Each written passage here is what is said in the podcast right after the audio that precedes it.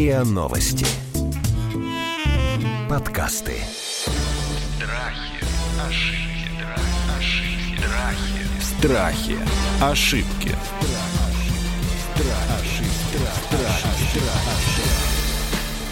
Здравствуйте, это подкаст «Страхи и ошибки». Меня зовут Наталья Лосева. Мы говорим про страхи, заблуждения, ошибки. Сегодня мы будем говорить на такую тему, знаете, прям щемящую какую-то. Я когда об этом думаю, мне очень как-то становится грустно и светло, и, наверное, все-таки больше грустно. Слышали ли вы о таком явлении, которое называется синдром опустевшего гнезда? Послушайте, как звучит, да? Синдром опустевшего гнезда. Что это?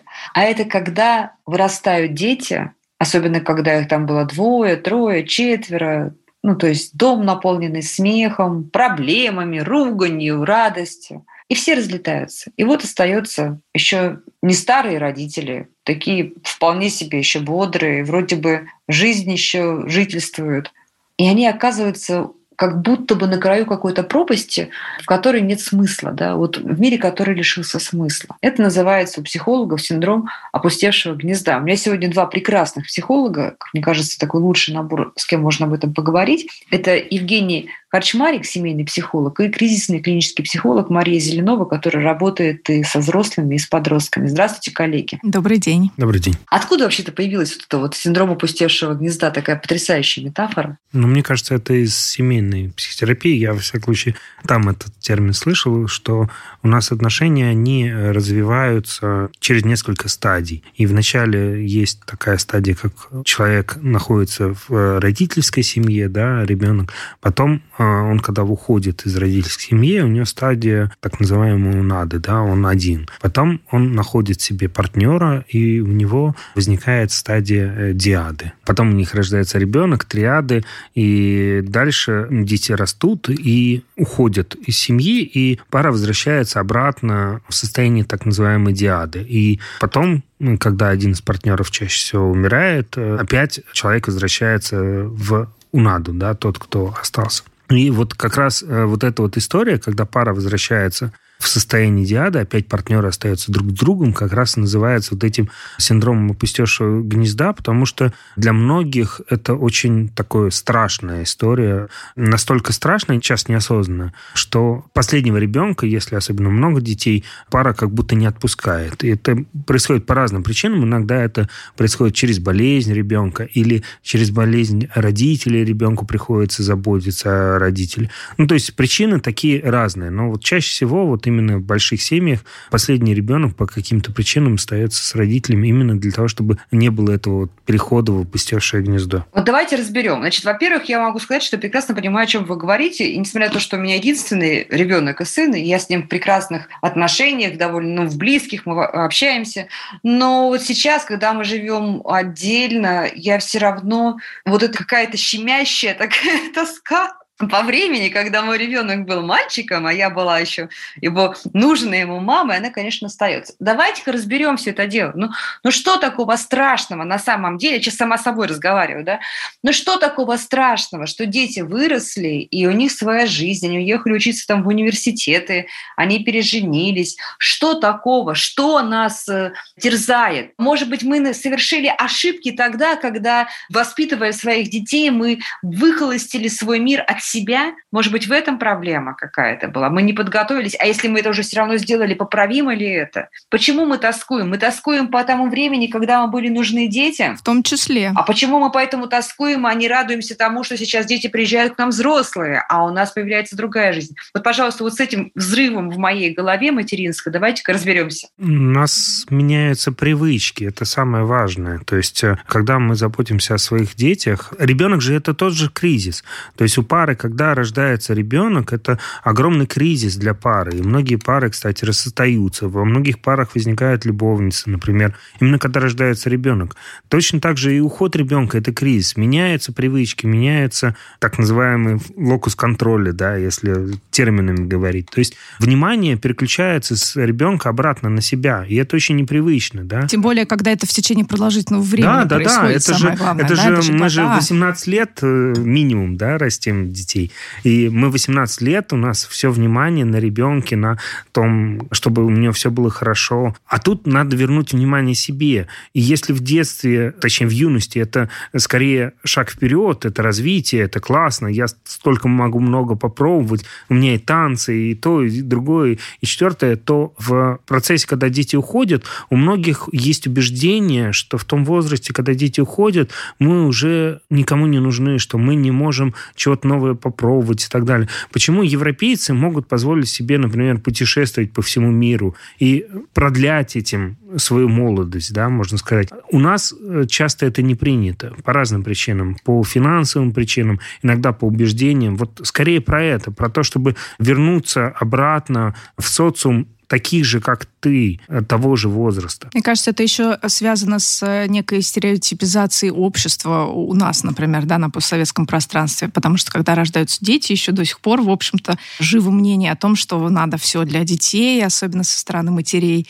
да, все для детей. И поэтому, когда в какой-то момент ну, вот эта главная значимая история из жизни как бы уходит, да, ну, либо становится не такой значимой, очень часто, особенно матери, они теряются. А, а зачем теперь вообще я функционирую, а что теперь вообще мне нужно делать, ради чего, да, то есть э, вот именно значимость тогда своего собственного существования оно пугает, конечно, да, и непонятно, как это теперь реализовывать в совершенно другом формате. Очень многие с рвением берутся за внуков, например, да, и пытаются как-то это компенсировать таким путем. Очень многие переключаются на там других детей младших, например, вот как Евгений говорит тоже, да. Бывает так, что попытки как-то заместить это, да, но заместить именно потребность быть нужной, заместить потребность, опять же, кого-то обслуживать, да, ради кого-то все это делать, не собой. Если у человека есть возможность все-таки действительно вернуться к себе, к пониманию своей собственной значимости, ценности, к действительно развитию своему дальнейшему, собственному уже, к отношениям, опять же, да, потому что когда дети уходят, опять же, родители сталкиваются с тем, что они теперь вдвоем, и им нужно перестраивать эти отношения между собой, супругом уже непосредственно.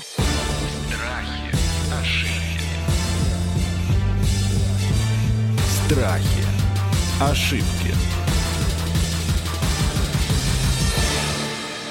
давайте отдельно поговорим об этом. Не получается ли действительно так, что пока есть дети в доме, то и отношения между супругами как бы через вот через этот мостик, через перекидной какое-то вот такое соединение э, строится. А Очень а когда часто дети уходят, то как будто бы что-то выбили да, из-под ног, и начинает эта пирамидка неустойчивых отношений рушиться, обнаруживая, что, хм, а может быть, там давно уже нет никаких отношений между мужем и женой, может быть, это были просто отношения между людьми, которые родители вот этих вот людей. Смотрите, тут в любых отношениях у нас есть разные роли.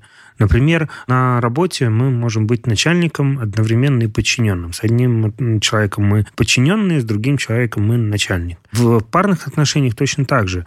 У нас есть э, так называемая роль родителя, да, и э, когда мы с партнером общаемся как два родителя по поводу ребенка, у нас остается парные отношения. Это те отношения, вот как именно партнеров. Это та проблема, которая как раз возникает при рождении ребенка, что родители замыкаются в своей роли родителя и теряют эту роль э, партнеров. Именно почему возникают в этот момент любовники, любовницы, потому что именно любовник, любовница дает эти партнерские отношения, которые были потеряны со своим мужем или женой. И в тех парах, где действительно потеряны отношения, кроме как э, родительствования, действительно возникает э, пустота, потому что ребенок уехал, не над кем заботиться, если не появляются внуки, можно заботиться о внуках, и надо либо возвращать те партнерские отношения, которые были уже, например, 20-30 лет назад, которые уже давно забыты. Либо, либо их выстраив... не вернуть да, уже, да. Либо их не вернуть, вернуть и отношения распадаются. И отношения Все распадаются, так, да.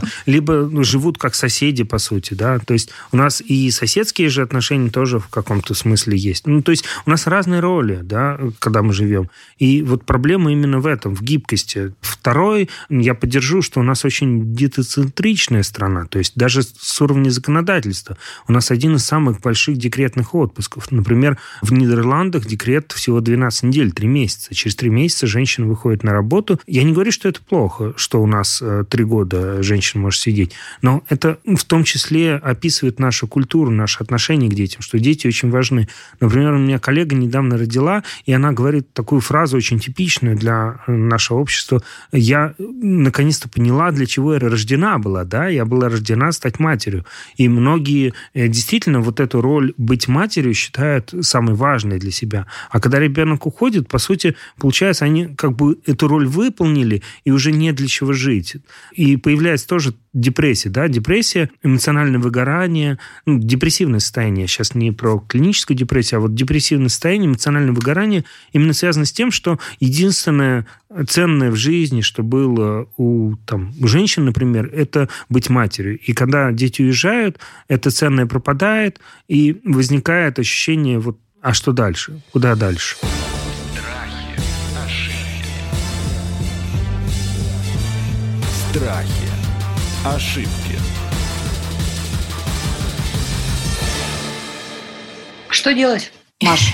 В первую очередь, конечно, возвращаться к себе, как я уже говорила, возвращаться к тому, что делает э, наполненным что позволяет чувствовать себя живым, что позволяет э, получать удовольствие от жизни, возвращаться к тому, кем я вообще хочу быть. Да? На самом деле, я всегда за профилактику, а не за тушение пожаров, поэтому было бы точно, неплохо, точно. если угу. бы еще даже пока дети в гнезде, да, один, два, неважно, кризисы или нет, все-таки родители действительно отслеживают э, свои границы, свои ресурсы, понимают, что происходит у них в отношениях между собой, насколько они наполнены сами по себе да, а, они доводят до вот этого кризисного уже состояния, когда действительно человек сталкивается уже прям вот с травмой, да, и пытается там это как-то выжить и компенсировать. Тогда это происходит достаточно органично и не приносит никакого дискомфорта всем окружающим.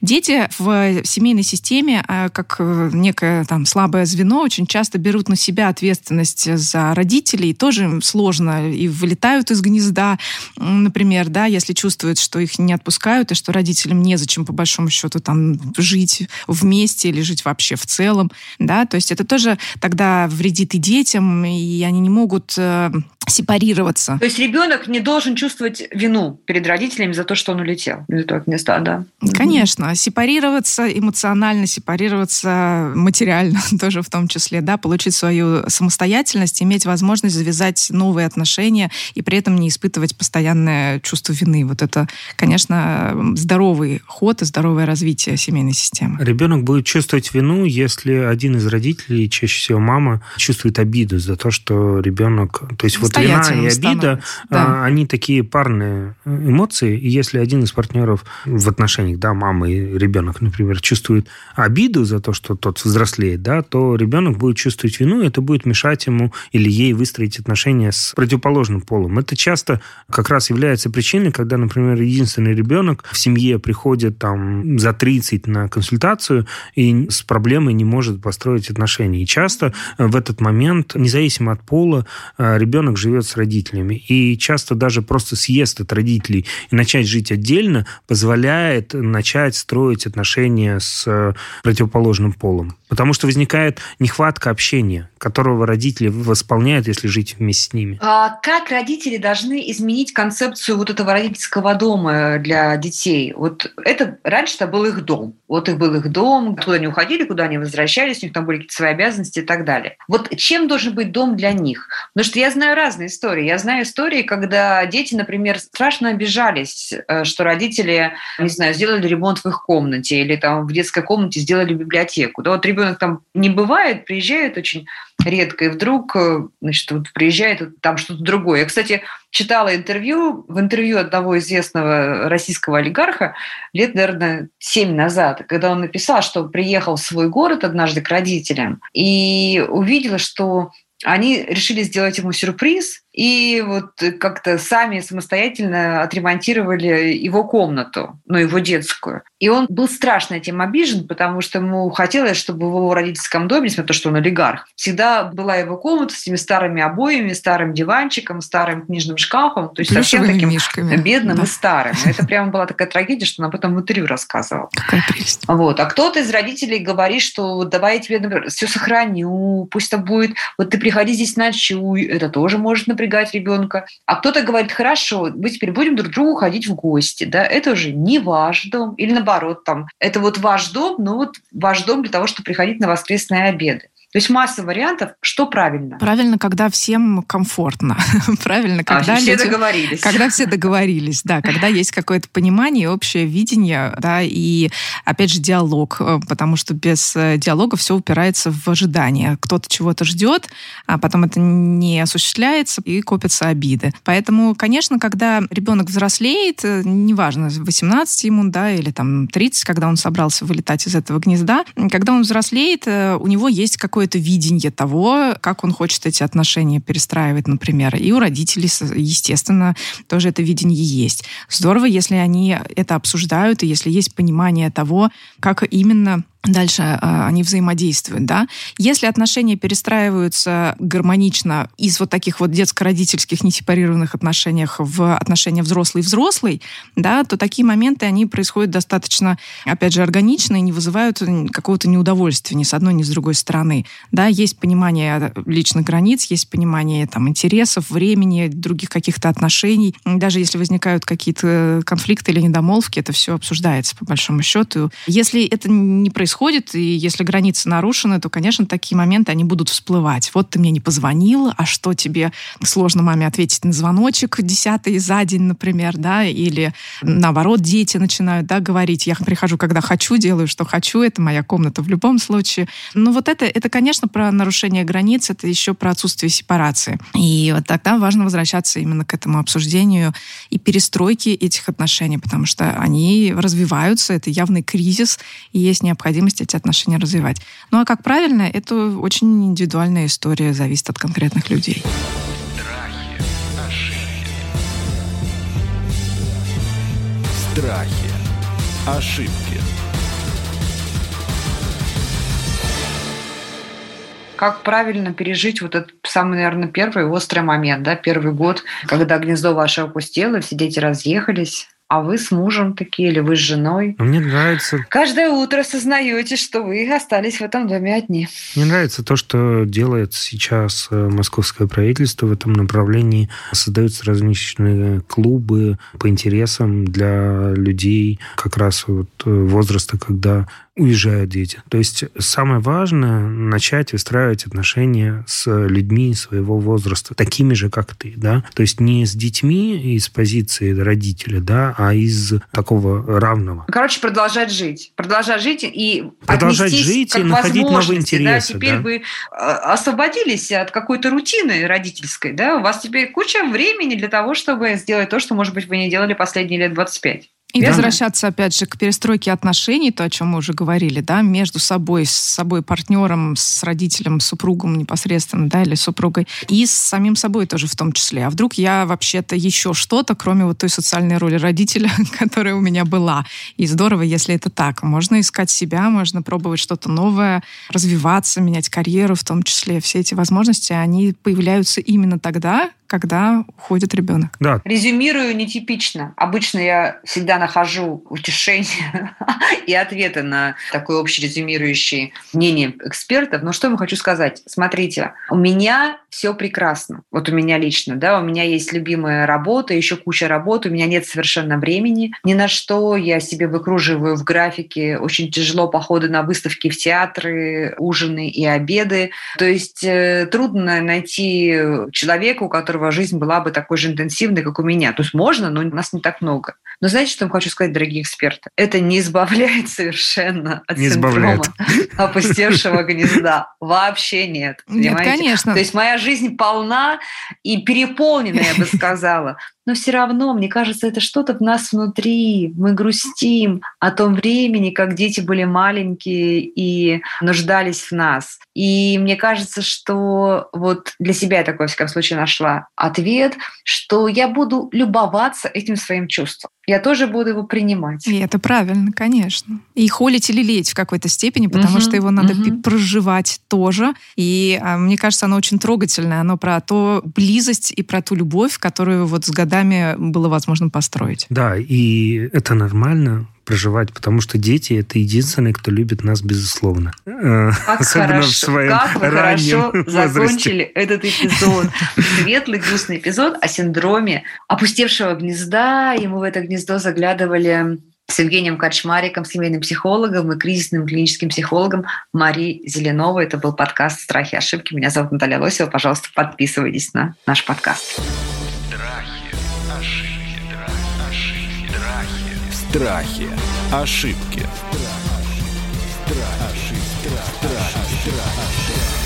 Слушайте эпизоды подкаста на сайте ria.ru в приложениях Apple Podcasts, CastBox или SoundStream. Комментируйте и делитесь с друзьями.